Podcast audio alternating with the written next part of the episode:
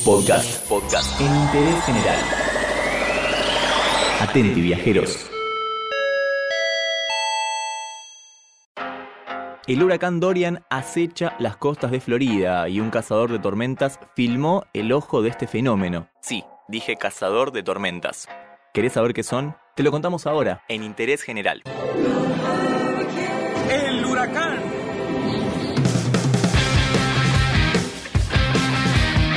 Por el principio. El huracán Dorian, y perdón a toda la gente de San Lorenzo por la cantidad de veces que vamos a decir la palabra huracán, ya está en la zona de Florida. Dorian arrasó partes del norte de las Bahamas y estableció un récord marcándose en la categoría 5.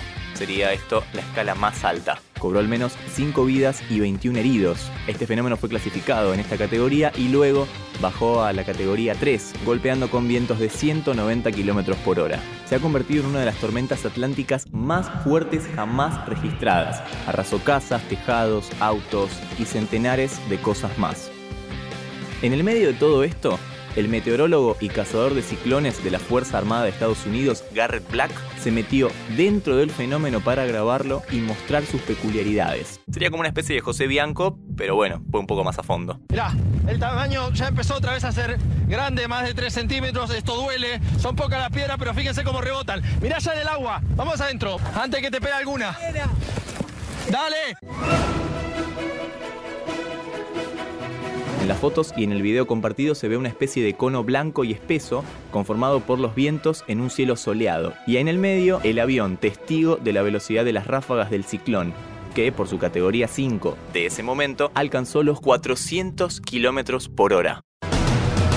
Pero Garrett Black no es el único que se dedica a hacer estas cosas. Sí, hay muchos más loquitos en el mundo. En Europa, por ejemplo, muy pocas empresas tienen la necesidad y el poderío económico para poder reunir el material técnico necesario para poder recoger los datos de la tormenta, contratando justamente especialistas en la materia. Pero en los Estados Unidos la situación es muy diferente. El oficio de cazatormentas está plenamente implantado. Estas cosas les encantan a los yankees. La investigación científica e incluso los trabajos de Storm Charles, como allí se los conoce, están muy bien remunerados.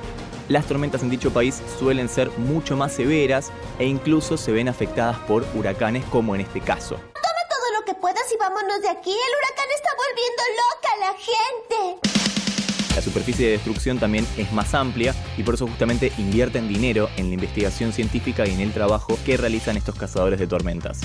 La época más frecuente para los tornados es en mayo y en junio en las grandes llanuras estadounidenses y concretamente en una zona, en una gran zona, llamada Tornado Alley, y que se centra en Texas, Oklahoma, Kansas y Nebraska. Pero no solamente están en Estados Unidos, porque en la Argentina también estuvieron. What? Sí, aunque vos no lo creas. En noviembre del año 2018 arribaron al país equipos de última generación que justamente perseguían tormentas graniceras en el sur. Todo esto hasta acá sería como si fuese la película Twister, pero ahora en nuestro país. Ya llegó la diversión, hay que armar un reventón. Twister. Si quitas las manos o pies de su color, estás fuera. Twister. Para realizar este estudio, utilizaron camiones de 10 metros de largo y 2,5 metros de ancho. Sobre ellos estaba montado un radar que tenía un sistema de unos 5 metros de alto, o sea, era una cosa gigantesca ese camión y todo el sistema pesaba 11.000 kilos. Esta producción hollywoodense, digamos, se montó en Mendoza, más precisamente en San Rafael, a unos 20 kilómetros del control camionero de Gendarmería. Más precisiones, imposible. Esto fue financiado por la Fundación Nacional de Ciencias de Estados Unidos, que justamente aportó el equipo y los científicos y también estudiantes norteamericanos que trabajaron en el país hasta el 20 de diciembre. También del proyecto participó el Servicio Meteorológico Nacional, por supuesto, aportando también su recurso humano y técnico. Mediante esta investigación quisieron aprender un poco más sobre cómo se forman las tormentas y cómo es que se vuelven cada vez más severas. De igual forma el trabajo fue relativamente tranquilo y más de investigación, no tuvieron que meterse dentro de un tornado ni salir volando por la fuerza de un huracán. Evidentemente hay gente para todo, existen los cazadores de tormentas, gente que le apasiona hacer esto, que lo hace por dinero o que lo hace por placer también. Y de esto te enteraste acá, acá, en Interés General.